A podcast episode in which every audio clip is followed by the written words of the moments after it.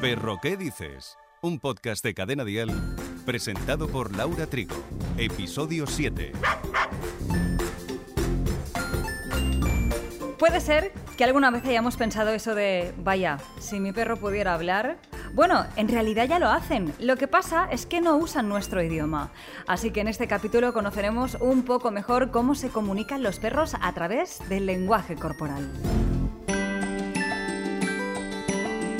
La comunicación entre estos individuos peludetes y nosotros es fundamental para proporcionarnos una buena convivencia. Los perros, al igual que las personas, usan su lenguaje, se comunican no solo con nosotros, sino con su misma especie, a través de su cuerpo también nos ofrecen la posibilidad de comprenderlos. Para empezar, no todas las partes del cuerpo son iguales, es decir, la cabeza, orejas, ojos, frente, hocico y boca transmite muchas señales. Otras, igual o más importantes, proceden de la cola, de la postura en general, del pelo y de las patas. Cada gesto tiene un significado y hoy los conoceremos un poco más, pero otras señales de las que hablaremos en otro episodio son las vocales. Cada ladrido también es distinto. Los bostezos, el olfatear, rascarse, el hecho de estornudar e incluso lamerse, etc., son comportamientos que también usan para comunicarse con nosotros y de su misma especie. Un perro con experiencia social que recibe estas señales tolerará este lenguaje de apaciguamiento y responderá con las señales apropiadas. Otros, con menos experiencias sociales o sin ellas, se pueden tomar estas señales como una amenaza y agredir a otros perros. ¿Reconocemos entonces los signos que nos envía nuestro amigo cuando está en una situación de estrés o nerviosismo? Cuando un perro o perra se encuentra en una situación así, muestra diferentes tipos de comportamiento que le sirve para ayudar a aliviar el estrés o bien para apaciguar una amenaza. Así que atención, los perros, igual que nosotros, cuando estamos aburridos o cansados, bostezamos.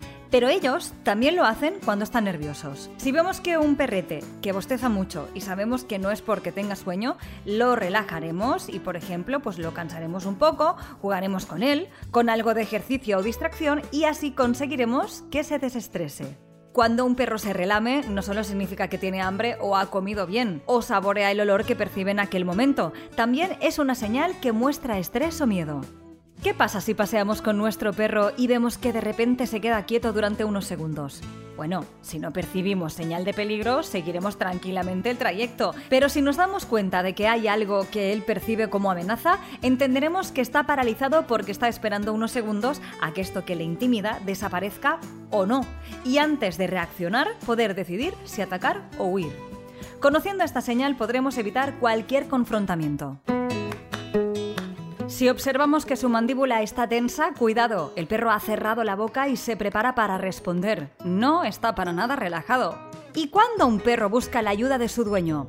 Se nos acercará e incluso se protegerá debajo de nuestras piernas. Llevará el rabo entre sus patas y será mejor que en momentos así no le acariciemos. Le estaríamos reforzando este comportamiento. Le estaríamos diciendo, muy bien amigo, tienes miedo, genial, ten más miedo.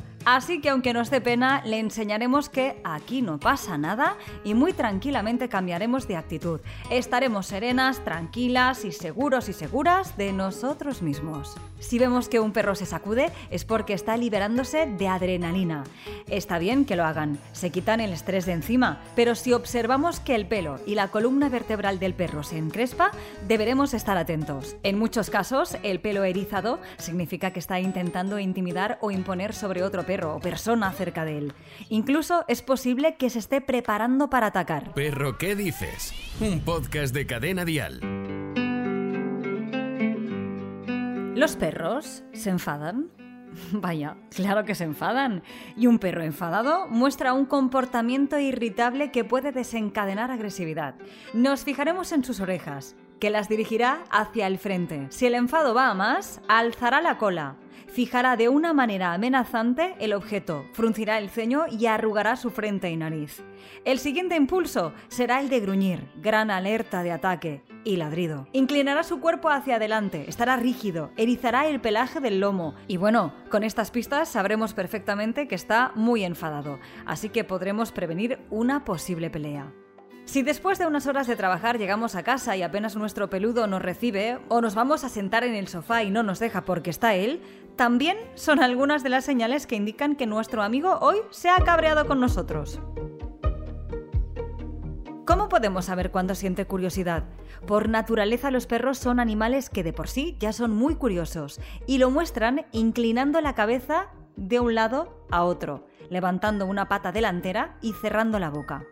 El lenguaje corporal de los perros es muy amplio. Vamos a conocer cómo nos comunican sus deseos de jugar. Lo expresan con la cola, su cabeza, los movimientos corporales y en ocasiones hasta con el ladrido. Cierto es que su anhelo de juego nos lo hará notar enseguida, porque son bastante insistentes. Si, por ejemplo, guardamos su pelota en una estantería y él sabe que aquello está allí, y lo saben, se sentará delante y esperará a que se la lancemos. En algunas situaciones agacharán la cabeza, la levantarán y cogerán un objeto agitándolo para invitarnos al juego. Menearán la colita y hasta puede que se enreden entre nuestras piernas. Pero el gesto típico del lenguaje canino para emprender el juego y continuarlo se llamará técnicamente play bow. Y es el que hacen cuando agachan la parte delantera del cuerpo y levantan el culete. Pero cuidado, cuando un perro mueve la cola, ¿siempre es porque está contento y quiere jugar? Rotundamente no. No siempre cuando un perro mueve la cola está feliz que es cierto, también es un comportamiento que sirve para saber en qué estado se encuentra. Un perro seguro la sostendrá en el aire. Si la mueve y ladra y sobre todo tiene una postura defensiva, la cara tensa y la mirada fija, significará que está demasiado excitado y frustrado. En este caso, el perro estará algo más enfadado que contento. Si tienen la cola entre las piernas, quiere decir que le falta confianza, tiene miedo, está nervioso, etc. Y si un perro sube la cola lentamente, es que está evaluando la situación y analizando el panorama en el que se encuentra. Según un estudio, agitan la cola a la derecha cuando tienen emociones positivas y a la izquierda cuando tienen emociones negativas. Y eso es debido a que los perros tienen un cerebro organizado de manera asimétrica, en la cual la mitad derecha y la mitad izquierda cumplen funciones diferentes. La cola es importante para el equilibrio y señalización de un perro, por lo que la práctica de la amputación de la cola o la eliminación parcial de la cola de un perro es muy perjudicial. La cola es un indicador de estado de ánimo del perro. ¿Y las orejas? ¿Cómo podemos interpretar su posición? En general, las orejas hacia atrás se asocian a apaciguamiento, miedo, inseguridad o incluso agresividad defensiva. Si las orejas están hacia atrás pero no pegadas, denota ansiedad, temor e incluso agresividad. En cambio, su desplazamiento hacia adelante o ligeramente hacia adelante se asocia a un estado de alerta, interés, confianza, curiosidad o tiene ganas de jugar. Para poder detectar sus mensajes lo mejor es fijarse en la base de las orejas. Solo así podremos ver sus movimientos incluso en perros de orejas grandes y caídas. La boca también da pistas de la situación en la que se encuentra el animal. Si vemos al perro con la boca abierta y relajada, incluso con la lengua colgando, suele tratarse de un can relajado, mientras que una boca cerrada puede ser posición natural, pero claro, también lo podríamos tomar, según el contexto, de un signo de tensión. Si nos fijamos en las comisuras de los labios, veremos que a veces están más estirados hacia atrás y suele indicar apaciguamiento o miedo. Por el contrario, las comisuras hacia adelante suele significar tensión. La boca emite otra señal común, el lamido del hocico. Este movimiento aparece en situaciones en las que no se encuentra a gusto. Otra manera de hacerse entender es mediante los ojos. Si vemos un perro relajado casi no vamos a ver ni siquiera la parte blanca. En cambio, un perro que esté tenso desviará la mirada, aunque no quite el ojo de lo que le asusta. Si le miramos de lado podremos ver que el blanco de los ojos se vuelve evidente. Hay señales que son importantes como los estados de sumisión. Lo hacen ver con un conjunto de expresiones que van desde el cuerpo, orejas, boca. Se sentará o se tumbará en el suelo y estará quieto. Echará las orejas hacia atrás, esquivará la mirada y se pondrá boca arriba para que le acariciemos la barriga. Si se siente rechazado, se retirará hasta que lleguen tiempos mejores para él.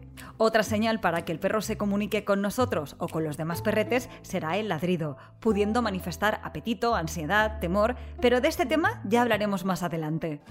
Si en cualquier caso tuviéramos un problema de comprensión con nuestro peludo y su lenguaje corporal se mostrara agresivo o incontrolable y no supiéramos cómo actuar, acudiremos a la ayuda de un profesional canino. No solo de peludos vive el reino animal. Aunque sí son peludetes, descubriremos el por qué algunos conejos andan sobre dos patas. Algunos conejitos tienen la curiosa habilidad de caminar sobre sus patas delanteras, levantando verticalmente la parte posterior del cuerpo, lo que sería para nosotros hacer el pino. Un equipo internacional descubrió que se trata de una mutación genética, el síndrome Satur-Dalford, una mutación específica en el gen del receptor huérfano, B, la RORP, que proporciona instrucciones a las células de los mamíferos para que puedan crear ciertas proteínas. Habitualmente esta proteína se encuentra en muchas regiones del sistema nervioso del conejo, pero esta mutación conduce a una fuerte disminución en el número de neuronas en la médula espinal que producen RORP. Estas interneuronas son inhibitorias, impiden que las células nerviosas se activen y cuando faltan, los conejos flexionan demasiado ciertos músculos y levantan las patas traseras más de lo debido. Y la semana que viene, en Perro ¿Qué dices? Nos encanta pasear con nuestro perrete por la calle, bosques, pero ¿lo llevamos como es debido? En el próximo episodio hablaremos de los paseos con la correa y para ello tendremos a Marta Calcerrada, nuestra experta en educación canina. Esperemos que ya conociendo algo más del lenguaje corporal del can, a partir del próximo episodio las salidas con correa se conviertan en lo más agradable y fluido del día. Perro ¿Qué dices? con Laura Trigo.